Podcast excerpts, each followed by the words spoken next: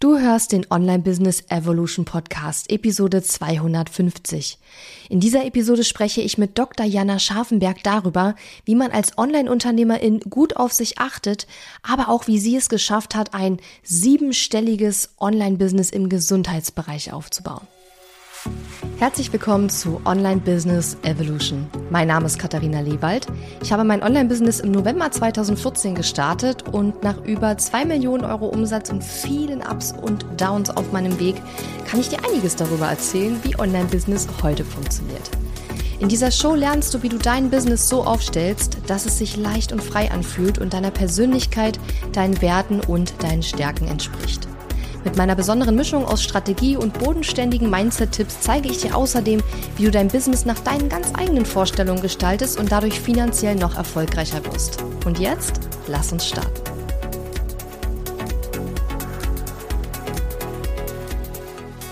Hallo und schön, dass du mir heute zuhörst. Ich bin deine Gastgeberin Katharina Lewald und ich freue mich sehr, dass ich es in den Terminkalender geschafft habe von Dr. Jana Scharfenberg. Hallo Jana, schön, dass du da bist. Hi, liebe Katharina, es ist mir so eine große Ehre, dass ich bei dir hier im Gespräch sein darf. Vielen, vielen Dank für die Einladung. Ich freue mich sehr auf unser Gespräch. Ich habe ein paar richtig coole Fragen vorbereitet. Ähm, du bist Dr. Jana Scharfenberg. Du bist Ärztin, Unternehmerin und Gründerin der Dr. Jana Scharfenberg Akademie. Ich finde es übrigens sehr cool, eine Akademie nach sich selbst zu benennen. finde ich jedes Mal wieder cool, wenn ich das irgendwie lese oder so. äh, hast auch noch ein zweites Unternehmen, Transform Medicine, und sagst, dass du selbst, obwohl du Ärztin bist und in der Gesundheitsbranche tätig bist, mehr Schokolade isst als der Durchschnittsbürger. Was isst du denn gerne für Schokolade? Ja, stimmt. Ich habe wirklich äh, ein, ein großes Fable für gute Schokolade und esse sie auch wirklich ja. sehr, sehr gern. Und steht für mich auch gar nicht so im Gegensatz zu einem gesunden Leben, weil man kann ja den Rest sehr gesund gestalten. Hey, ich esse eigentlich jede Schokolade gerne. Ich bin da gar nicht so wählerisch. Okay. Aber süß. Also wenn ich so an gesunde Schokolade denke, dann denke ich irgendwie so an so Bitterschokolade mit Chili oder so, keine Ahnung. Nee, her mit dem Nougat, her mit der hellen Schokolade. Ah, sehr gut, sehr gut. Okay, das finde ich, das finde ich sehr, sehr schön. Ja, also ähm, wir wollen heute darüber sprechen, wie man gut auf sich achtet als Online-Unternehmerin. Aber als erstes würde ich gerne auch ein paar Fragen zu deinem Unternehmen stellen, denn es ist ja zumindest in meiner Wahrnehmung ähm, für viele in der Gesundheitsbranche gar nicht so einfach, äh, ein erfolgreiches Business aufzubauen, was auch finanziell sehr, sehr erfolgreich ist. Du bist da ja auch durchaus schon im sehr hohen, äh, guten Umsatzbereich. Ich weiß nicht, ob du das erzählen möchtest. Wenn ja, kannst du es gerne tun. Aber als erstes würde mich mal interessieren, wie lange gibt es denn dein Business-Online-Business schon und erzähl doch mal, wie du dazu gekommen bist. Ja, das mache ich super gerne, denn die Frage kriege ich tatsächlich auch häufig. Wie funktioniert das im Gesundheitsbereich? Sind nicht nur Online-Businesses die Business sozusagen ja, ja, ja. erfolgreich? Und da kann ich sagen, nein, so ist es nicht. Mm, ich habe ganz klassisch Medizin studiert. Du hast es ja auch eingangs gesagt, dass ich Ärztin bin und habe aber schon im Studium gemerkt, oh, so ganz meins ist es nicht. Da war ich aber ehrlich gesagt mit der ganzen Online-Welt noch überhaupt nicht so wirklich in Kontakt. Also der Running Gag in meiner Familie ist immer, dass ich bis Mitte 20 nicht mal wusste, wie man online eine Überweisung macht und die letzte war, die ein Smartphone hatte und sowas. Wow. Okay. Und heute bin ich in dem Bereich tätig. Das heißt, ich bin da relativ reingewachsen, weil ich habe gemerkt, so diese konventionelle Karriere, ist nicht meins, A, von den Arbeitsbedingungen, von den Inhalten und auch wie man sich da persönlich entfalten kann. Und dementsprechend habe ich dann schon so in den letzten Semestern vom Studium gemerkt, ich möchte irgendwas anders machen. Bin dann aber mehr so in den Bereich gegangen, Yoga-Stunden zu geben, weil ich auch einen Yoga-Background habe, ähm, schon über Ayurveda-Inhalte, sagen wir mal, ne, so auf, in den Volkshochschulen, das habe ich damals im Studium viel gemacht, ähm, zu vermitteln, Ernährung. Und habe da gemerkt, mir liegt es einfach total, Menschen so komplexe Zusammenhänge, jetzt in meiner Warte medizinische, gesundheitstechnische Zusammenhänge, ganz einfach zu vermitteln. Das ist was, ich kann einen super komplexen Zusammenhang anschauen und kann ihn dir runterbrechen. Und da habe ich gemerkt, okay, da, da liegt für mich was drin und das macht mir auch wahnsinnig Spaß. Und dann habe ich erst angefangen, eins zu eins Gesundheitsberatung offline zu machen, habe schon an verschiedenen ähm, ausbildenden Zentren, also Heilpraktikerschulen und sowas, habe ich mhm. Anatomie unterrichtet, also so, ja, wie man so seinen Weg geht. Und dadurch, dass ich während meines gesamten Studiums eine Fernbeziehung zwischen, ich sag mal, Düsseldorf und ähm, Zürich geführt habe, ja, kamen natürlich immer mehr Kunden aus den verschiedensten Bereichen und die dann immer waren, oh, ich möchte jetzt aber nicht nach Zürich fliegen müssen dafür oder das machen. Und so bin mhm. ich dann reingewachsen, dass ich gesagt habe, ja gut, dann machen wir das online und habe mir das dann Step by Step aufgebaut, selber beigebracht. Ja, ich hatte ja gar keine Ahnung von was und du äh, kennst diese Zeiten ja auch noch. Das sind ja, glaube ich, so von den Zahlen her, ne, so 2015, 2016 wahrscheinlich auch die, die Zeiten, wo du da dich reingefunden hast. Da war das mhm. natürlich noch ein bisschen anders. Und dann habe ich da ganz viel Feuer für gefangen, weil ich einfach diesen digitalen Bereich unglaublich spannend fand. Ja, aus dem Aspekt raus, man kann sich so gut vernetzen, man kann es ortsunabhängig machen. Ja, und dann habe ich das nach und nach aufgebaut. Das hat dann ziemlich Fahrt aufgenommen. Und 2000, Ende 2018 habe ich dann eine GmbH gegründet, habe das vorher in der Selbstständigkeit gemacht. Und ja, Heute sind es zwei Unternehmen, die sich ein bisschen auf unterschiedliche Bereiche konzentrieren. Die Dr. Jana Scharfenberg Akademie, da weil du gesagt hast mit dem Namen, dass das so eindrücklich ist. Mir ist einfach nichts Besseres in dem Sinne eingefallen, was meine mhm. Interessen unter einen ja. Hut bringt. Dann dachte ich, na gut, dann nehme ich meinen Namen. Und da geht es um Ayurveda, um ein gesundes Leben.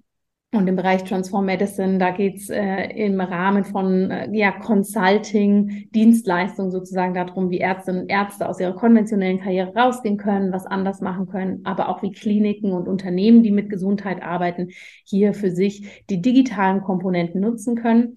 Und beides macht unglaublich viel Spaß. Ich habe mittlerweile ein Team, was mich unterstützt und ja, so von den Anfängen ist dann natürlich ganz viel passiert. Im Gesamten, wenn man die Unternehmen zusammennimmt, sind die im Jahr mehrfach siebenstellig und das ist natürlich ein Riesengeschenk, sowas leiten zu dürfen und so viele Menschen in ihrer Gesundheit unterstützen zu dürfen. Mhm. Naja, was heißt Geschenk? Ich meine, du hast das alles aufgebaut, ne? Da hast du ja sicherlich einen sehr großen Anteil daran gehabt. Aber das Absolut. mit dem Team, das steht zwar gar nicht auf meiner Fragenliste, aber das äh, wollte ich dich eigentlich sowieso mhm. fragen. Magst du da ein bisschen mehr darüber erzählen, wie dein Team äh, aufgestellt ist äh, und wie du auch mit deinem Team arbeitest? Weil ich hatte ja selber auch schon äh, zu Hochzeiten sozusagen, hatte ich, glaube ich, fünf äh, angestellte MitarbeiterInnen und das fand ich schon sehr, sehr anstrengend. Ich glaube, du hast viel mehr. Deswegen würde mich das interessieren, wie das so läuft bei euch. Ja, sehr gerne. Ne? Team ist ja wirklich mh, mm, etwas, glaube ich, da dürfen wir alle als Unternehmerin reinwachsen. Ich bin da natürlich auch so gestartet, dass ich gesagt habe, super, ich habe Unterstützung, jetzt muss ich nichts mehr machen. Und, und also, beide lachten sie. genau, und beide lachten sie wissend. ja, ja. Nein, weil es bringt natürlich neue Aufgaben mit sich. Teammanagement, ja. äh, plötzlich eine Führungskraft zu sein, wie wird man dem gerecht? Ähm, das habe ich natürlich sehr über die Jahre auch für mich lernen müssen und darf es auch immer noch. Ne? Ich finde, jedes Mal, wenn ein neues Teammitglied dazukommt, jedes Mal, wenn wir was Neues machen, ist das auch wieder ja wahnsinnig lehrreich. Ähm, mein Team, wir sind momentan acht Personen.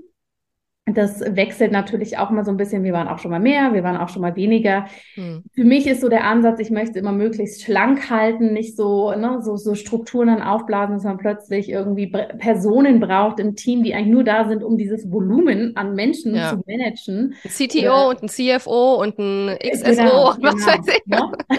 ja. Deshalb ist mein Team tatsächlich mit diesen acht Personen, mit dem, was wir machen, sehr effizient und sehr schlank. Mm, mein Ansatz ist, ich habe überhaupt keine Lust drauf, irgendwelche sehr, ich sag mal, starren Strukturen aufzusetzen oder vor allem Strukturen, die mir selber dann das Gefühl geben, ich wäre wieder in einer Anstellung. Ne? So, ich mm. muss um neun Uhr im Teammeeting sein oder ich muss bis um zehn Uhr das und das gemacht haben. Und das habe ich natürlich über die letzten Jahre immer ausprobieren müssen, was funktioniert und was funktioniert nicht. Was jetzt momentan für uns gut funktioniert ist, dass wir wirklich gar nicht so sehr sagen, ne, hier oben steht eine Person und dann kommt die nächste, also dieser klassische verzweigte Baum, den wir so kennen, mit einer Spitze. Natürlich bin ich die Chefin, natürlich habe ich die Verantwortung, aber darunter kommen eigentlich, sage ich mal, zwei Personen, ob wir die jetzt Integrator nennen, Projektmanager, persönliche Assistenten, das kann jeder nennen für sich, wie er mag. Für mich sind einfach die Personen, die unter mir sozusagen da den mhm. kompletten mhm. Überblick haben und dann haben wir aber für die unterschiedlichen Programme Programmmanager, wir haben Content Managerin, wir haben eine technische, technische Assistentin, ähm, für den Social Media Bereich noch jemanden. Und so ist jeder in seinem Bereich relativ autonom. Ja, also mhm. wir haben jetzt nicht, dass jemand alle Communities managt, sondern die Programmmanagerin von uns, zum Beispiel unserer Ayurveda-Ausbildung oder von unserem Gesundheitsprogramm, wie macht das alles? Ja, hat mhm. natürlich Menschen, wenn sie es braucht, die ihr zuarbeiten. Aber so haben wir sehr autonome Arbeitsbereiche kreiert. Und ich sage das auch mal Menschen, die neu ins Team kommen. Ich bin einfach niemand, der ein Micromanagement macht oder bis ins Mini-Detail, sondern ich möchte, dass die Personen das sehr, sehr selbstverantwortlich machen mhm. können. Und das funktioniert für uns momentan gut. Von dem her ein sehr starkes Team, würde ich sagen, wo ich aber auch sehr viel Arbeit reingesteckt habe, dass die Leute natürlich auch die Kompetenzen haben, ne, ja. das gut machen zu können. Ja. ja. Ähm, und wenn du von acht äh, Leuten im Team sprichst, sind das alles Vollzeit-Festangestellte oder wie ist da so ungefähr so die Mischung zwischen Freelance und Fest und ähm, den Arbeitsstunden auch? Also wie muss man sich das vorstellen? Weil bei mehrfach äh, sieben stelle ich, äh, stelle ich mir schon vor, dass das auch ein Haufen Arbeit einfach auch ist, der da gemacht werden muss. Ne? Genau, also wir haben niemanden, der Vollzeit im Team mhm. ist. Sind alle, würde ich sagen, so um die 20 bis 25 Stunden dabei. Mhm. Wir haben einen Mix aus Festangestellten und Freelancern. Ich würde sagen, drei Viertel Festangestellte, der Rest Freelancer. Mhm. Dabei muss man aber noch dazu sagen, dass ich so ein bisschen diese organisatorische Herausforderung habe. Ich sitze in der Schweiz, ich wohne in Zürich, das heißt, meine Unternehmen sind auch in der Schweiz. Und dementsprechend haben wir immer so ein bisschen gesonderte Regularien. Wie ist es mit mhm. Freelancern aus den EU-Ländern? Wie ist es mit Freelancern aus Nicht-EU-Ländern? Wie ist es mit Festanstellungen? Das, das, das hat so ein paar Hürden. Das heißt, unterm Strich hätte ich wahrscheinlich alle in einer Anstellung, wenn es möglich wäre. Aber das ist nun mal zum Beispiel jetzt zwischen der Schweiz und ja. äh, Schweden gar nicht möglich, ne? Mhm. weil die mhm. einfach keine Abkommen für das haben. Mhm. Ähm, ja, von dem her natürlich haben wir einiges an, an, an Aufgaben, aber man muss dazu sagen, wir haben natürlich auch größere Programme, ja, wo, äh, wo eine Anzahl an Kunden drin sind, die einfach gut skaliert sind, die in sich gut funktionieren und die dann nicht per se noch so, so, so viel mehr Personen brauchen. Ja, ähm, mhm. sprichst du gerade ein äh, spannendes Thema an, das wollte ich dich sowieso fragen. Was bietet ihr denn aktuell an? Was sind denn so eure ähm, wichtigsten, weil ihr habt ja sicherlich eine Menge, aber was sind so eure wichtigsten Produkte, wo auch, sag ich mal, das Team am meisten mit involviert ist auch mhm. oder benötigt ja. wird dafür? Wenn wir in den Ayurveda-Bereich schauen, bieten wir aktuell ein Jahresprogramm an für einen gesunden ayurvedischen Lebensstil. Das ist wie eine Jahresmembership. Das kann jeder machen, der sich wirklich für seine Gesundheit interessiert. Das ist jetzt nicht spezifisch irgendwie an eine Zielgruppe. Und in dem Bereich haben wir eine Ausbildung, die richtet sich an Gesundheitsexpertinnen und Experten, die sich im Ayurveda weiterbilden möchten. Jetzt nächstes Jahr, ne, und da wird sich dann wahrscheinlich, wenn wir in einem halben Jahr sprechen, hat sich die Teamstruktur dann wahrscheinlich doch wieder etwas verändert, weil jetzt einfach neue Dinge wieder dazu kommen. Mhm. Werden wir ein zweites Ausbildungsjahr haben. Und an was ich gerade jetzt dran bin, ist tatsächlich ähm, Gesundheit und äh, Führung, also Self-Leadership noch mehr ja. zusammenzubringen, dass man wirklich sagt, wie kann ich aus der Gesundheit herausführen und nicht versuchen, mich effizient zu führen und dann, wenn halt am Ende noch Zeit ist, noch mal eine Runde joggen zu gehen. Das sind eigentlich so die Hauptbereiche in, in dem Ayurveda. Bereich. Mhm. Und bei Transform Medicine haben wir ein Ärztinnen- und Ärzte-Netzwerk. Ja, das ist ein, das ist aber ein relativ kleines Produkt, würde ich sagen. Also das ist wirklich eine Community, wo wir uns einmal im Monat treffen und austauschen und darüber hinaus, da wird mehr im Eins zu eins Bereich gearbeitet mhm. mit, mit Ärzten, mit Firmen, mit Kliniken, die wirklich da, verschiedene Gesundheitskomponenten implementieren wollen. Also das, das ist auch dann natürlich mehr an mich als Person gebunden, mhm. ja, wenn ich mit den Eins zu eins Kunden arbeite. Und der andere Bereich ist wirklich so ausgelegt, dass da auch in einem Ausbildungsdurchlauf gerne 100 Leute sein können. Und wir haben die Strukturen so, dass die wirklich tiptop betreut sind und da gut lernen können. Mhm. Ich habe so viele Fragen, dass ich immer kurz überlegen muss, wenn ich wieder dran bin mit Fragestellen, weil ich gar nicht weiß, was ich zuerst fragen soll. ähm, also, was mich interessieren würde, ist zum Beispiel, wo bist du denn noch involviert? Also, was sind die Aufgaben, die du in deinem Business noch übernimmst? Vor allen Dingen, wenn du ja auch in den Programmen auch schon Unterstützung hast, dass dein Team dort auch mit den KundInnen äh, arbeitet. Ähm, das ist jetzt erstmal die erste Frage und die zweite kommt dann gleich. Okay. Ja, in was bin ich involviert? Wenn ein Unternehmen wächst und ne, mehr Teammitglieder da sind, dann ist es ja immer eine spannende Aufgabe, was, was muss ich abgeben, weil ich einfach nicht gut drin bin, ja, und mhm. was möchte ich abgeben, weil es mir einfach nicht mehr so viel Spaß macht mhm. und wo will ich definitiv drin bleiben. Und für mich war ganz, ganz klar, mir ist es extrem wichtig, dass ich nah an meinen Kundinnen und Kunden bin. Das ist für mich wirklich so der 1A-Wert in meinem Unternehmen, weil deshalb bin ich ja losgegangen. Ich bin nicht losgegangen, eine Firma aufzubauen und zu sagen, oh Gott, wann kann ich schnell den Cut machen, ja, mit meinen Kunden. Das heißt, ich mache verhältnismäßig viel, ja, ähm, selber die Webinare, selber QAs, selber live die Inhalte unterrichten, weil mir das einfach wahnsinnig viel Spaß macht. Ne? Das habe ich ja eingangs gesagt, ob ich jetzt in der Heilpraktikerschule stehe und was unterrichte oder das mit meinen Kunden machen kann. Es ist für mich das gleiche Gefühl. Mhm. Das heißt, das ist sicher einer der größten Bereiche, jetzt sagen wir mal so im Daily Business und zusätzlich natürlich so Weiterentwicklung des Unternehmens, Ideen mhm. reinbringen. Ne? Das ist ja auch was, was man eigentlich nicht outsourcen kann. Natürlich alles, wo man mich hört. Also diesen Podcast hier würde ich jetzt auch nicht an ein Teammitglied outsourcen. Ja, das wäre auch komisch. ja. Also alles, wo ihr mich seht und hört, das mache natürlich ich. Aber drumherum, diese ganze Organisation, ja, diese ganzen Komponenten, die Logistik, das macht wirklich mein Team. Also ich bin, ja. wenn wir zum Beispiel sagen, wir machen eine Online-Reinigungswoche, ja, das machen wir öfter mal, dass wir wie so eine Detox-Woche machen für unsere Kunden. Dann setzt nicht ich mich mehr hin und konzipiere das bis ins Detail durch und konzipiere die Rezepte. Das macht dann jemand in meinem Team, der natürlich diese Kompetenzen dafür hat.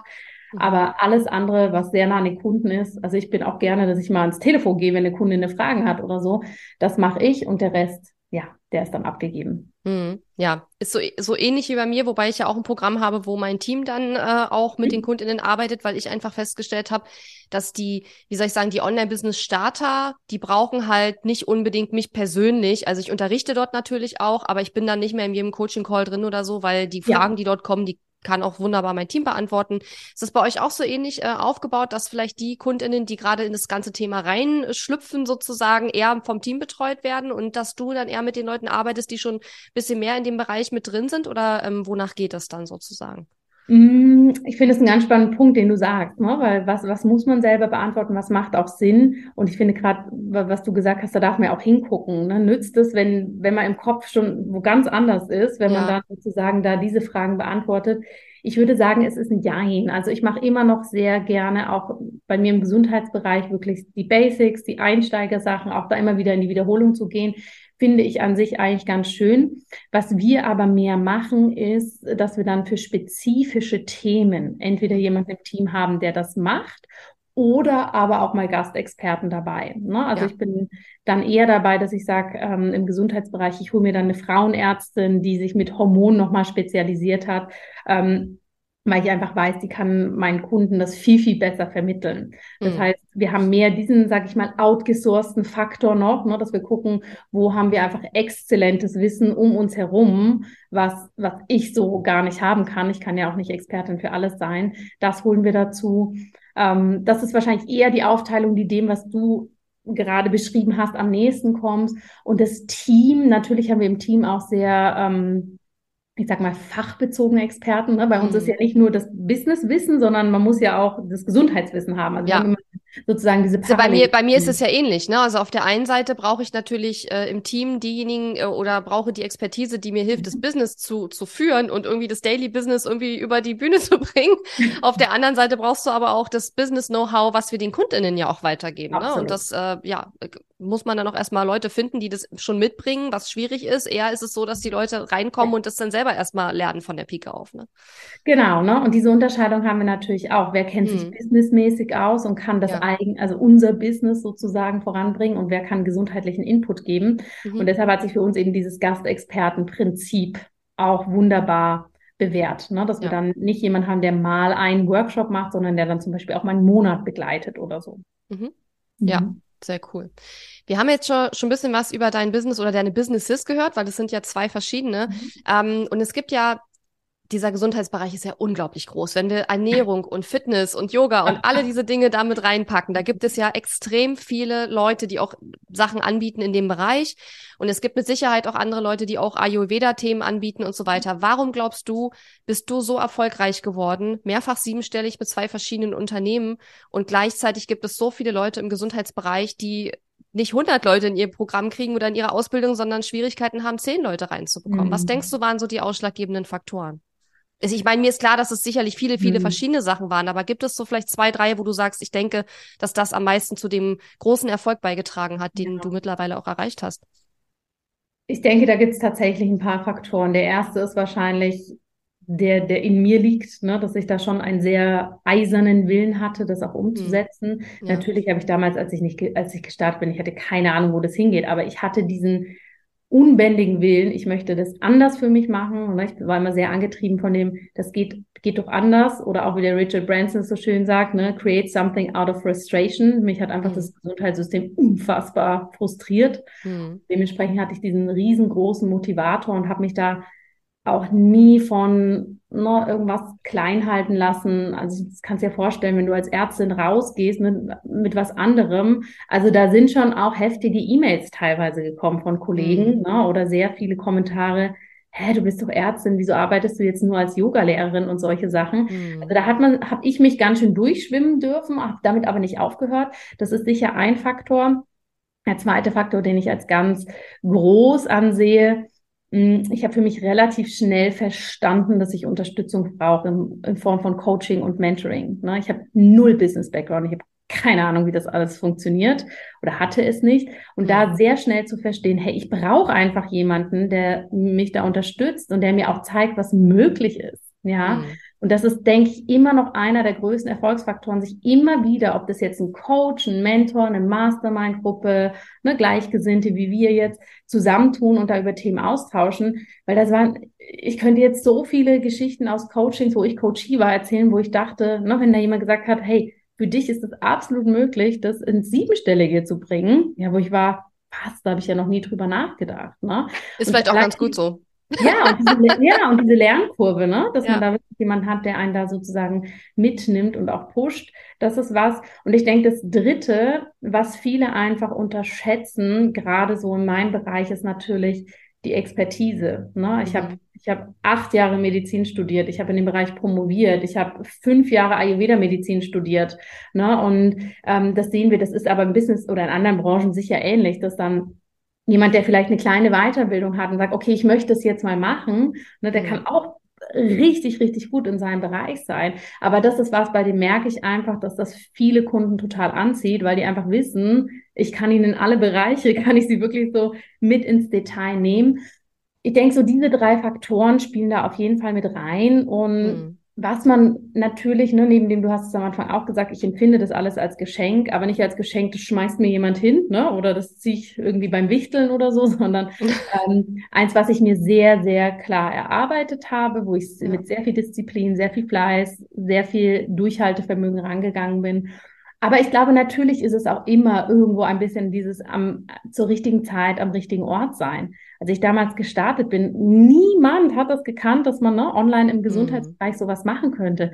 Heute, wenn wir nach der Pandemie, wenn jemand online Yoga anbietet, das ist das Normalste auf der Welt. Ja. Vor fünf Jahren oder sechs Jahren, ne, mhm. damals noch über Skype und solche Späße, hat es ja niemand gemacht. Und ja. ich glaube, das darf man auch nicht vergessen, ne, dass diese Dinge natürlich auch sich dann immer noch gut fügen dürfen. Ja, wobei ich auch immer finde, also auf der, auf der einen Seite gebe ich dir absolut recht, ein Quäntchen Glück oder wie man auch immer man das nennen will, ist sicherlich immer mit dabei. Mhm. Aber viele Leute denken ja, wenn sie so solche Erfolgsgeschichten hören wie von dir oder anderen UnternehmerInnen, dass sie dann sagen, ja, die hatten ja mega viel Glück, wo ich mir immer denke, ja, es ist ein Quäntchen Glück dabei, vielleicht fünf Prozent, aber 95 Prozent ja. war, wie du schon gesagt hast, Durchhaltevermögen, sehr viel Fleiß, sehr viel Disziplin, ähm, sehr viel, ähm, die ganze Expertise, die du über viele, viele mhm. Jahre dir äh, angelernt hast mit verschiedenen ja. Aus- und Weiterbildungen und so weiter und so weiter.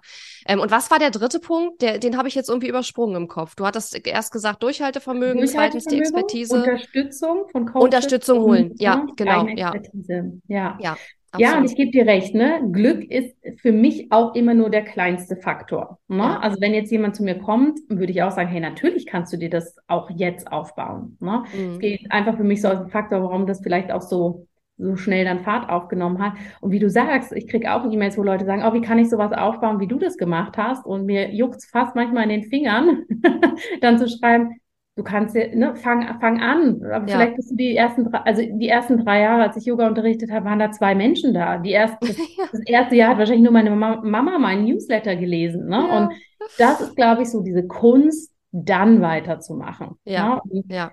Ich merke das schon, auch so nach dieser ganzen Zeit, wenn jemand sagt, ah, ich habe das auch versucht und das klappt aber nicht und ich dann frage, was hast du denn versucht? Und dann sagt mir jemand, ja, ich habe einen Newsletter geschrieben und niemand hat es gekauft. Das ist für mich ehrlich gesagt auch kein Versuch. Nee. ja, so hart sich das anhört, aber ja. da braucht man einfach wirklich Ja, Durchhaltevermögen. Ich glaube, das ist ne? Ja, ja Sitzfleisch. Sitzfleisch. Ja. Genau mm. so. Ja. ja. total. Also ich kann das nur absolut unterschreiben und ich finde es auch manchmal äh, ein bisschen gemein, wenn dann Leute kommen und sagen, ja, die hat ja schon ein Riesenteam und so. Und wo ich mir denke, ja, hatte ich am Anfang, aber auch nicht. Meine ersten Blogartikel 2014 hat auch kein Schwein gelesen und die ersten äh, Kurse, die ich mhm. verkauft habe, da waren auch, wenn überhaupt, ein, zwei Leute dabei und ich hatte auch schon Launches, wo keiner was gekauft hat. Äh, in den acht Jahren ist viel passiert und das, ähm, manche ja. sehen dann halt das, wo man jetzt steht, die sehen dich jetzt, aber die sehen natürlich nicht die vielen langen Jahre von Arbeit, die davor standen. Denn du hast ja auch mal irgendwann bei Null angefangen. Aber es ist natürlich wenn man es selber nicht schafft, dann man sucht natürlich irgendwo auch einen Grund, auch aufhören zu dürfen sozusagen, ja. weil es ist ja anstrengend, ist ja gar keine Frage. Und dann sagt man sich ja sowas wie, naja, die hatten ja total viel Glück und das habe ich halt mhm. halt nicht oder die hatten halt dies und das habe ich nicht. Ja, wir hatten das am Anfang auch oft alles nicht. Und natürlich starten unterschiedliche Menschen an unterschiedlichen Punkten. Und natürlich hattest du möglicherweise an dem einen oder anderen Punkt eine andere Voraussetzung, die gegeben war, die andere Menschen nicht haben. Aber die haben dann vielleicht was anderes. Und man muss halt einfach mhm. mal gucken, was sind die Ressourcen, Skills, Fähigkeiten und Stärken und so weiter, auf die ich zurückgreifen kann, die vielleicht andere dann wiederum nicht haben. Gut. Ne? Und, und, das finde ich ganz wichtig. Wenn ich das noch ergänzen darf, das wird ja häufig, ne, hat man das Gefühl, okay, da ist jetzt ein Team da, jetzt ist es einfach. Oder da sind solche Umsätze da, jetzt ist es ja. einfach. Und natürlich würde ich sagen, hebt ein ab einem gewissen Punkt aus, sagen wir mal, dieser, diesen Grundexistenziellen raus. Ja, ja. ja. Aber es macht das Ganze nicht einfacher, es macht es anders. Ne? Weil, es macht es komplexer vor allem. Genau, Mehr Geld macht es komplexer. Bin, muss ja. ich mir keine Gedanken machen. Richtig. Shit, es kommt eine Pandemie. Schaffe ich es, dass ich mein Team bezahlen kann? Oder mhm wow, da kommt eine Steuernachzahlung vom Steueramt, ne, mit einem knackigen, vielleicht auch mal sechsstelligen Betrag oder sowas. Mhm. Das sind ja Dinge, über die machen wir uns dann, und das ist auch okay, über die muss man sich keine Gedanken machen. Aber nur dieser Punkt, wenn es größer wird, wenn es mehr wird, wird es nicht einfacher, sondern nee. es wird komplexer, es wird anders. Es ne? wird anders, ja. Und dann mhm. halten einen vielleicht nachts mal andere Dinge im Moment wach. Ja. ja? Nicht Kann kaufen ich, jetzt den ja. Kunden, funktioniert das, sondern mh, wir sind jetzt in einer krassen Inflation. Ich ja. habe jeden Monat so und so viel Ausgaben für mein Team. Ist das machbar? Ja. ja. Oder ja. Puh, was sagt das Steueramt, wenn wir jetzt, ich spreche gerade viel über Steuer, weil wir hatten das vielleicht auch ein gutes Beispiel. Wir hatten alleine in den letzten drei Wochen drei verschiedene Steuerprüfungen. Steuerprüfungen der letzten fünf Jahre allgemein. Mehrwertsteuerprüfung haben wir die richtig abgeführt. Mhm. Arbeitgeberrevision haben wir alle richtig angestellt. Und das sind dann so Dinge, ja, die sieht man dann nach außen gar nicht so. Aber ich meine, das ist auch alles Arbeit ja. und das hält einen dann auch auf Trab. ja, ja, absolut. Oder auch ähm, bei uns ist jetzt zum Beispiel so ein Thema, ich bemerke halt schon, dass die Leute im Moment mehr mit Ratenzahlungen zahlen. Mhm. Und das mhm. ist total in Ordnung und es ist auch gut, dass es diese Möglichkeit gibt. Aber es ist für ein Business, was schon größer ist und wo auch entsprechende Kosten jeden Monat anfallen, kann das ein Riesenproblem werden, wenn die Leute nur noch alle mit Ratenzahlung zahlen, weil trotzdem müssen ja die Mitarbeiter jeden Monat bezahlt werden. Du kannst ja nicht sagen, ja, äh, du kriegst dein Gehalt dann, du kriegst diesen Monat nur zehn Prozent und nächsten Monat ja, wieder zehn Prozent. Das geht ja nicht. Eine Gehaltsrate. ja, genau. Also ja, das äh, ne, sind auch so Themen und das sieht man dann nach außen immer nicht. Aber mir ist es halt wichtig, das auch zu normalisieren und auch darüber zu reden und auch dieses ja diese, diesen Gedanken auch äh, ja so ein bisschen wegzukriegen, dieses ja, wenn man ganz viel Umsatz macht, dann ist alles einfacher. Ich hatte vorhin gerade mit einer Interessentin gesprochen, die mit mir arbeiten möchte und die hat gesagt, ihr Business läuft gut, sie kriegt super viele Anfragen und kann sich gar nicht retten, aber sie sagt, es ist strukturmäßig in ihrem Business alles so ein krasses Chaos, dass sie nur im Stress die ganze Zeit ist und mhm. das darf mhm. man halt auch nicht vergessen. Ne, ja. Das äh, bringt auch einiges mit sich. Ähm, Speaking of normalisieren, ähm, hast du es auch schon mal erlebt, dass eure Umsätze, äh, ich sag mal, in einem Maß zurückgegangen sind, wo dich das, ähm, sagen wir mal, besorgt hat und wo du dann wirklich auch überlegen musstest, okay, wie gehe ich jetzt damit um? Weil da ich das selber kenne, aber darüber nie mhm. geredet wird, mir ist es halt wichtig, sowas zu normalisieren, weil es ist eben normal, dass es nicht immer alles nur bergauf geht, sondern dass auch mal mhm. zurückgehen kann. Gab es ja. das bei dir schon mal? Also wir hatten jetzt nie, sag ich mal, so einen überraschenden Einbruch mhm. oder irgendwas, wo man sagt, oh, ne, jetzt kommen wir wirklich in diese Art von Bedrängnis. Das ist bisher einfach noch nicht passiert. Ähm, aber ich denke, ne, wir können es auch immer ganz gut ein ausgleichen, weil wir eben auch gerade so für das Consulting immer ziemlich viele Anfragen ja. haben und da natürlich eben bewusst auch ein bisschen unterschiedliche Beine gehoben haben.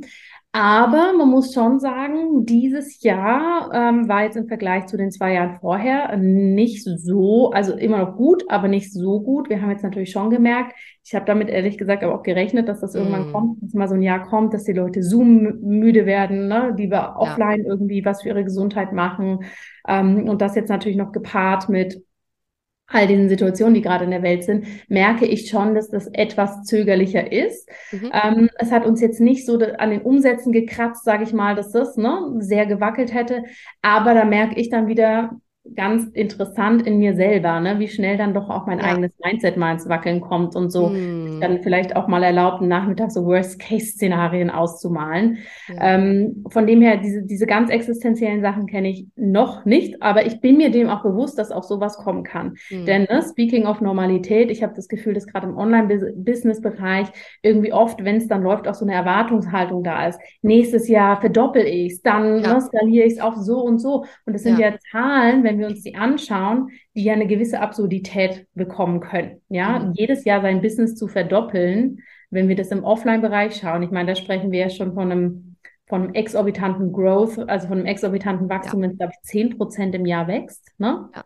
Ja. Und ich habe das oft bei Online-Unternehmern so das Gefühl, da ist so die Haltung da, okay, jetzt haben wir die und die Anzahl geschafft, nächstes Jahr schaffen wir dann das Doppelte. Ne? Mhm. und wenn, und wenn ich es nicht schaffe, dann, dann war es ein genau. Misserfolg. Ja. Mhm. Genau, und aus meiner Sicht ist das was Gefährliches, wo wir auch mehr darüber sprechen dürfen, diese Erwartungshaltung, wir können alles bis ins Unendliche skalieren, ja. sondern dass wir hinschauen dürfen, jedes Business, und das, da, da springt auch so, glaube ich, mein Gesundheits- und Ayurveda- Background mit rein, ist zyklisch. Ja, genau mhm. wie die Natur. Die Natur ist nicht immer im Sommer im Feuer und wir können die Früchte ernten. Hey, danach kommt der Herbst und wir gehen mal in den Rückzug, ne? Und dann ernten mhm. wir vielleicht erstmal gar nichts. Ähm, das hilft mir da so durchzuschauen und mich hat das auch schon am Anfang in meinem Business Coaching so irritiert, wenn die Leute gesagt haben, super, jetzt hast du 500.000, nächstes Jahr mach mal die Million und dann und dann mhm. und dann. Und mhm. so, ja, aber warum eigentlich? Ne? Naja, Warum vor allen Dingen man selber Nein. muss ja auch mal irgendwann verschnaufen. Ne? Also ich meine, hinter ja. diesen großen Zahlen steht ja meistens auch, auch wenn da, also auch wenn das manchmal anders propagiert wird, aber dahinter steht meistens auch sehr viel Arbeit. und irgendwann will man ja. vielleicht auch noch mal sein, sein Leben leben und auch noch mal andere Sachen machen, als die ganze Zeit nur arbeiten. Und ähm, ja, das darf ja auch sein. Ne?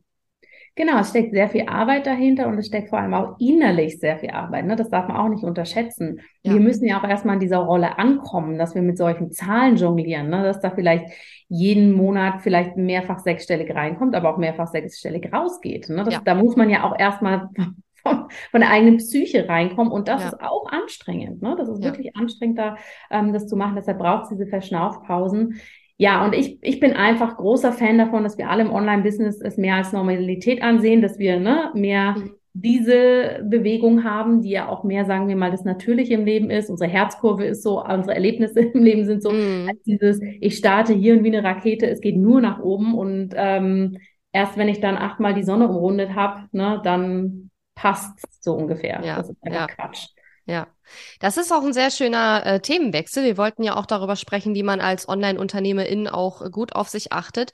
In deinem Business geht es ja um Gesundheit im Allgemeinen, würde ich sagen, aber eben auch um, um Ayurveda im Speziellen. Mhm. Was bedeutet denn Ayurveda genau? Ich habe immer gedacht, es ist so ein, irgendwie so ein spirituelles Hippie-Zeug. Klär mich mal auf.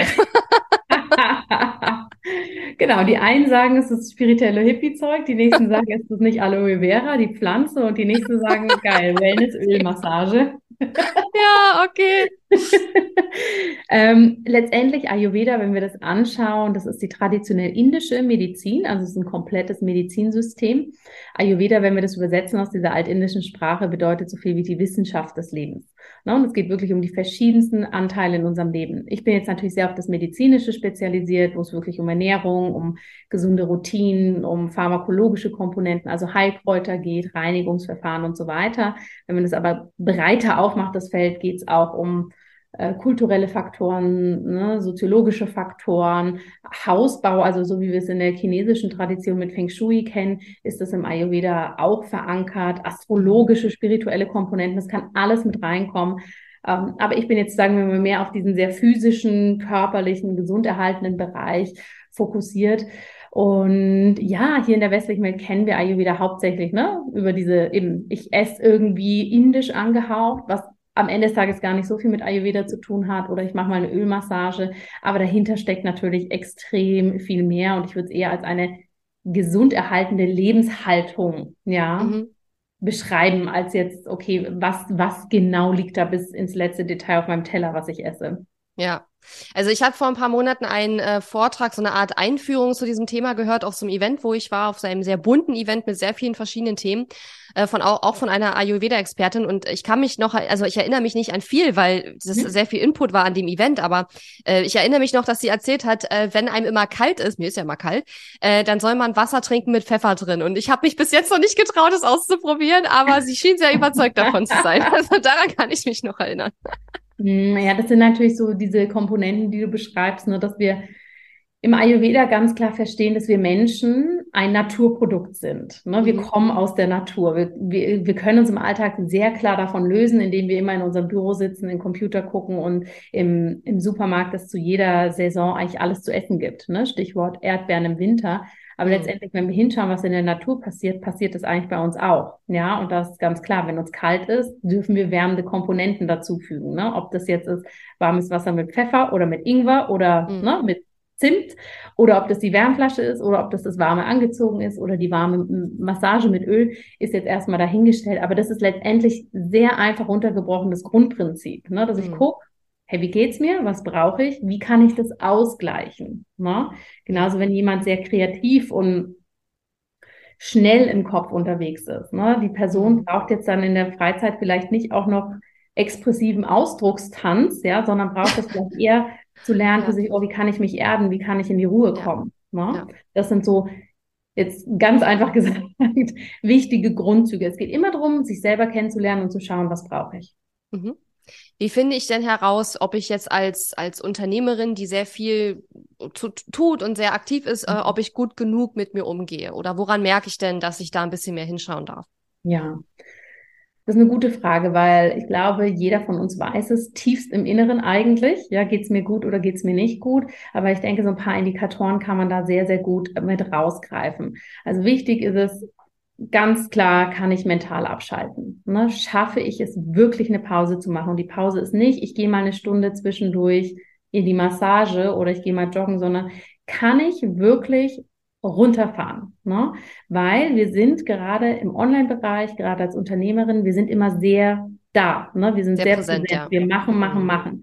Und je mehr wir in dem Machen sind und in diesem, ich sag mal aus ayurvedischer Sicht, ist so ein bisschen der Feuermodus, ne? ich gebe Gas, ich mache, ich setze um, ähm, schaffe ich es da auch wieder in einen anderen Pol zu kommen und richtig runterzufahren. Das würde ich mich mhm. immer so ein bisschen hinterfragen, dann ganz klar hinschauen, mache ich die Dinge auch immer noch mit einer gewissen Haltung und Freude, ne? Oder sind dann irgendwie, nächstes Kundengespräch, ich habe gar keinen Bock mehr drauf, ne? Ich bin einfach viel zu müde oder nächstes Webinar, so wirklich vorbereitet habe ich mich eigentlich nicht, weil ich kann das ja auch so runterleiern. Ne? Also diese Haltung würde ich auch immer anschauen. Mhm. Und natürlich die klaren Indikator Indikatoren. Wie kann ich schlafen? Wie viel Energie habe ich? Bewege ich mich genug oder fängt es an mit Verspannung? Bemerke ich vielleicht ähm, Gewichtsschwankungen? Das kann Zunahme wie Abnahme sein. Auch die Haltung beim Essen. Sitze ich vor dem Computer und esse was rein oder mache ich wirklich Pausen? Ne? All diese Dinge würde ich für mich ganz ehrlich hinterfragen und beobachten. Ja, denn gerade als Online-Unternehmerin noch mal mehr als vielleicht in anderen unternehmerischen Bereichen. Also wenn ich zum Beispiel in Café oder irgendwas in der Gastronomie führe, wenn ich das dann zugesperrt habe, ist das Restaurant auch einfach zu und die Lichter ja. sind aus. Natürlich ja. kann aber ich auch da im Kopf weiterarbeiten. Aber wir können ja unsere gesamte Arbeit über Smartphone mit ins Bett nehmen. Ja, das können mhm. andere Bereiche auch. Aber der Punkt ist nochmal, wir können das nochmal mehr, weil wir immer so connected sind. Und deshalb immer, immer wirklich für sich hinschauen und hinterfragen, hey, geht's mir damit eigentlich wirklich noch gut? Hm, natürlich gibt es Phasen, wo wir mehr machen, aber wenn das, ne, was ich vorhin gesagt habe, wenn der Sommer sozusagen diese heiße Phase nie aufhört, ja. dann genauso wie draußen auch, wenn wir nur Sommer hätten und alles verdörrt, passiert es halt bei uns auch, ne? Mhm. was dann in Richtung Erschöpfungssyndrom, ähm, Burnout gehen kann letztendlich. Mhm. Witzigerweise ist bei mir im Sommer eher immer so weniger los, weil ich habe dann immer das Gefühl, die Leute sind eh alle im Urlaub und es hat gerade überhaupt mhm. gar keiner Bock an seinem Business zu arbeiten und ich will ja dann selber auch meistens ein bisschen abschalten und das Wetter auch genießen und so weiter. Ähm, also ja, aber trotzdem äh, total, total klar, dass man da eben auch schauen muss, äh, wie, wie es einem selber damit geht.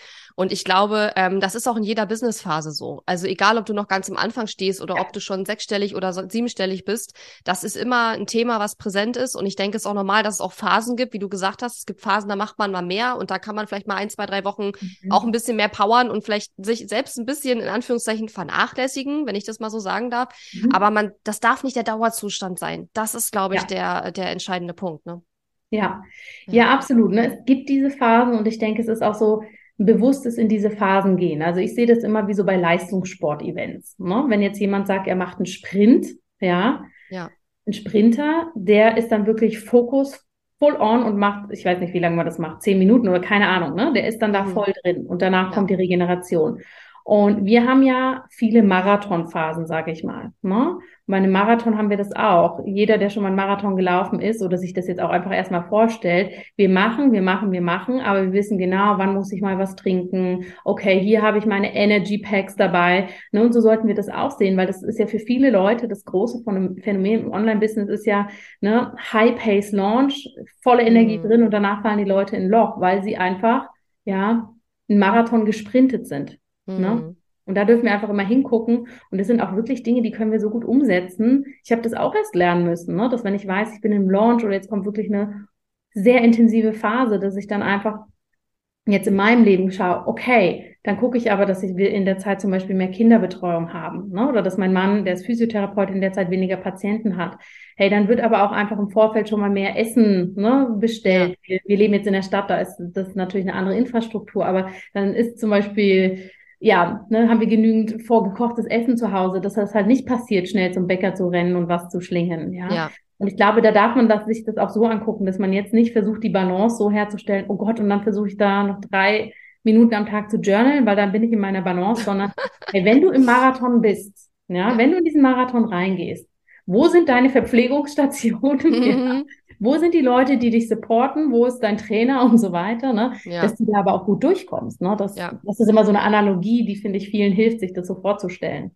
Ja, absolut. Ich finde, es ist ein sehr, sehr schönes Bild, weil es eben wirklich auch ein Marathon ist. Und mhm. egal, ob man jetzt den Launch als Marathon betrachtet oder ob man jetzt das, den, das, den ganz gesamten Businessaufbau, der sich ja über Jahre erstreckt, man den betrachtet ja. als, als Marathon. Und ähm, ich sage immer Businessaufbau, aber weil ich sag mal, der Aufbau hört ja letzten Endes nie auf so richtig, aber natürlich auch das Führen eines Business. Selbst wenn man sagt, ich will jetzt gar ja. nicht wachsen oder skalieren, sondern ich möchte jetzt einfach erstmal verstetigen, ich möchte jetzt vielleicht mal ein, zwei Jahre da bleiben, wo ich jetzt bin, ja. vielleicht auch langfristig, kann ja, ja, jeder selbst entscheiden, ähm, dass man dann sagt, okay, dann ist man vielleicht nicht mehr in der Aufbauphase, aber trotzdem braucht man auch so seine Überlegung. Und deswegen mache ich auch zum Beispiel bei meiner Jahresplanung immer, ich überlege immer als erstes, wann mache ich Urlaub. Das habe ich nämlich ein paar Jahre ja. nicht so gemacht und dann war es am Ende so, Urlaub wurde irgendwo reingequetscht, wo noch Platz war, was halt meistens nicht mehr viel war. Mhm. Und seitdem mache ich zum Beispiel Urlaubsplanung äh, immer als allererstes ähm, und überlege mir gleich, wann sind die Auszeiten, wo ich dann auch nicht da sein will. Und ich hatte zum Beispiel jetzt auch im Oktober zwei sehr, sehr ähm, ja, ich würde sagen zwei Sprintwochen. Das war aber auch okay, weil ich danach eine Woche Urlaub geplant hatte und da war ich dann im Harz und wir waren wandern und wir hatten super Wetter und da habe ich eine Woche lang echt abgeschaltet und dann war das auch okay. Aber dann halt vorher schon zu überlegen, okay, wie kann ich dann aber auch wieder runterkommen nach diesen zwei Wochen, in denen halt sehr, sehr, sehr viel los ist zum Beispiel. Ja. Ne? Also kann ich total unterschreiben. Ja. Was tust du denn persönlich, um im Business-Alltag gut auf dich zu achten? das mit, was du gerade gesagt hast mit dem Vorkochen von Essen, das finde ich äh, grandios. Äh, ich habe, ich habe das, also Ernährung ist bei mir wirklich Problem Nummer eins, weil ich koche nicht gerne. Ich habe auch oft nicht die Zeit dafür. Ich will mir die dann auch nicht nehmen, weil es mir eben auch eh keinen Spaß macht, weil das Kochen mhm. immer zehnmal länger dauert als das Essen so gefühlt. Und ähm, auch gerade in Launches, manchmal schaffe ich es, dass mein Mann dann irgendwie ein bisschen sich ums Essen kümmert, aber der will abends immer Brot essen und ich will aber abends was Warmes essen, gerade jetzt im Winter, mhm. weil ich mittags nicht so eine große Portion essen will. Da kann ich dann den restlichen Tag ja. irgendwie nichts mehr machen. Also wir sind da total unterschiedlich in unseren ja. Essgewohnheiten. Ähm, und das ist bei mir zum Beispiel ein ganz großes Problem. Also wenn man es schafft, vorzukochen, ey, echt Chapeau, ich krieg das nicht hin. Ich krieg ja so schon nicht hin, irgendwie zu kochen. Ich weiß ja nicht was. Ganz und ehrlich, muss man einkaufen. Ja. Also oh, ich bin ja Stress. auch nicht, ich bin auch nicht die Riesenköchin. Ich koche, ja. ich mache das einfach nicht so gerne. Mhm. Ne? Und mhm. dann denke ich, es ist einfach eben da so, so, so ein krasser Pragmatismus äh, wichtig. Ne? Also wir zum Beispiel haben auch gesagt, hey, für uns ist das einfach, keiner von uns geht so gern einkaufen. Wir haben halt auch noch zwei kleine Kinder, die sind zweieinhalb, mhm. fünf, ne? Und ähm, also beide, beide voll berufstätig.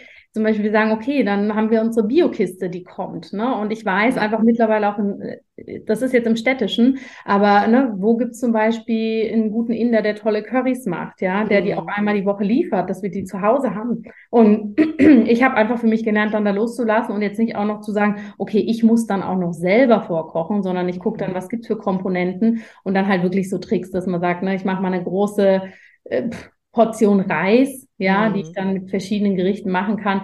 Also das ist jetzt auch nicht so, als ob wir da, sagen wir mal, kulinarisch, wenn es ums Vorkochen geht. Nicht kulinarisch wertvoll sozusagen, sondern eher pragmatisch. Aufsteigen, ja. sondern wirklich eher gucken, hey, was macht denn dann Sinn? Ja. Ja. Äh, speaking of Curries, also ich liebe ja Curries. Sind Curries eigentlich wirklich so super gesund? Weil ich mir immer so denke, da ist doch unglaublich viel Kokosmilch und, und sowas alles drin. Das hat doch extrem viele Kalorien. Also ich denke mir dann immer so, weil ich esse das eigentlich total gerne, verbiete mir das dann aber oft, weil ich denke, eigentlich ist es ja nicht gesund. Ich weiß nicht, wie gesund die sind, ehrlich gesagt. Keine Ahnung. Curries? Ja. Du, ich glaube, wie alles, ne? Curry ist nicht gleich Curry. Also wir können hinschauen, wie die gemacht sind und ähm, was wir auch brauchen. Wenn du sagst, okay, ne, bei dir ist das jetzt eher diese kalorische Komponente, das ist nicht mhm. zu viel, dann kann man ja wirklich auch gucken, dass man leichte Currys macht oder die auch selber, wo man wirklich bisschen Kokosmilch mit Wasser, ne, mit einer guten Currypaste. Also es ist wie alles, glaube ich, relativ. Ne? Klar, mhm. da muss man immer, immer gut hingucken, wo kommt es her. Und selbstverständlich müssen wir uns klar machen, dass in Restaurants mehr mit einer, sagen wir mal, höheren Kalorienmenge gekocht wird, weil Fett auch einfach ein Geschmacksträger ist. Schmeckt ne? besser, Aber, ja, natürlich. Genau, ja. ja. Mhm. Mhm. Was sind denn so Dinge, die man jetzt auch so mittel- bis langfristig tun kann? Wir haben jetzt ja schon so ein paar Tipps geteilt, was man relativ kurzfristig tun kann, wenn jetzt zum Beispiel heiße Phasen sind, in denen dann auch sehr viel zu tun ist. Aber was denkst du, sind so die Komponenten, die man sich äh, anschauen sollte, die dann auch wirklich langfristig wirken? Weil ich sag mal, bei einem Launch einfach bisschen vorzukochen, das ist ja das eine. Aber wir wollen ja ganzheitlich und langfristig auch gesund oder gesünder leben und äh, sein und uns fühlen. Ja, auf jeden Fall. Und ich denke, da ne, ist es ganz wichtig, verschiedene Komponenten zu bedenken. Also Punkt Nummer eins, was du schon gesagt hast, wenn es jetzt so um die Planung geht, um die Jahresplanung, dass wir wirklich die Dinge, die für uns persönlich am wichtigsten sind, das ist die freie Zeit, das sind ähm, Ferien, das sind vielleicht wichtige Events, ne, private Events, dass wir die ganz klar an erste Stelle setzen, dass das alles blockiert ist. Ne, das ist mir zum Beispiel in der Pandemie auch gegangen. Da mh, mm, war unser Groß jetzt noch nicht in der Schulpflicht und da waren wir irgendwie also irgendwie haben wir das erste Pandemiejahr gefühlt nur gearbeitet, weil wir uns einfach gar wir keinen auch. Urlaub eingeplant haben, weil wir, wir einfach ja. nicht, ne, es war nicht möglich und dann war man so, oh, jetzt könnte man ein paar Tage wegfahren, naja, aber eigentlich habe ich zu tun. Und dann haben mhm. wir das so mitgenommen, ne? Ja. Mhm. Ich habe 2020, ich glaube, zwei Wochen so richtig Urlaub gemacht, also ja. so richtig mit, ich bin nicht da. Ähm, und das war's. War bei mir ähnlich und das ist mir ja. aber auch erst hinterher so richtig aufgefallen. Ja, mir auch. Ne? Mhm. Und jetzt ist es so, das hat mir zum Beispiel geholfen, dass wir die Struktur von außen haben. Unsere Große ist jetzt in der Schulpflicht und ich habe jetzt zum Beispiel alle Schulferien blockiert. Das heißt nicht, dass ich da nicht arbeiten muss, aber da, da kommen keine Termine rein. Ne? Ja, kein Launch Solche, oder genau, irgendwelche Programmstarts genau. oder sowas. Mhm. Genau. Solche Dinge helfen natürlich und ich denke, im täglichen ist es einfach super wichtig, dass man sich eine gute Balance setzt, ne? dass man wirklich seine Routinen hat. Also dass es einfach völlig zur Normalität werden darf. Äh, ich mache meinen Sport, ich meditiere, ich gehe raus an die frische Luft. Ne? Das müssen ja keine riesengroßen Dinge sein, aber dass wir wirklich diese, und das, das ist auch eigentlich der Kern im, des Ayurveda, ne? jeden Tag etwas für sich tun. Ne? Jeden mhm. Tag da auch diese Pausen einhalten oder auch ne, mal einen freien Space im Kalender haben. Und ich glaube, was für uns als Online-Unternehmerin wichtig ist, wir treffen jeden Tag unfassbar viele Entscheidungen. Ja. ja. Und unser Gehirn kann einfach nur eine gewisse Anzahl an Entscheidungen treffen. Und wenn dann abends der Mann sagt, hey Schatz, möchtest du jetzt Tomatensauce oder Spinat. Ich habe gerade, als du das Was? erzählt hast, genau an dieses Beispiel gedacht. Ey, wenn ich den ganzen Tag gearbeitet habe und Ole kommt dann abends und sagt, ja Schatz, was willst du denn? Willst du das oder das? Ich so, oh, scheißegal, mach einfach. Genau. Ich weiß gar nichts mehr, weil mein Hirn kann einfach nicht mehr entscheiden. Ne? Das ja. ist Neurobiologie letztendlich. Ja, ja. Deshalb auch sich wirklich ernst nehmen da drin. Das heißt, ähm, das muss man ein bisschen typenmäßig gucken, was für einen selber passt. Aber die Dinge, die dir vielleicht auch schwer fallen, dann Entscheidungen zu treffen, da einen Support zu holen. Wir sind so schnell dabei, Business Support zu holen, ja, in Form von Coaches, Kursen und so weiter. Lass uns das auch für die Gesundheit machen. Ne, wenn du zum Beispiel, also wenn jetzt eine Person sagt, hey, Bewegung fällt mir einfach schwer, zack, dann warum nicht, ne? Entweder Personal Trainer, wo man einfach weiß, ich kann gar keine Entscheidung treffen, ich kann jetzt mhm. in meinem Hirn mhm. nicht, gehe ich jetzt die Jogging-Schuhe anziehen oder nicht? Kann ich gar nicht auspalovern, ja, weil der steht einfach um 15 Uhr vor der Tür oder in ja. Zoom und sagt, jetzt geht's los. Ja. Und das genauso mit anderen Dingen. Ne? Also die Dinge, die uns schwerfallen, auch da sagen, hey, ich brauche den Support, weil die Gesundheit ist nun mal das größte und wich wichtigste Asset in unserem Business, ja.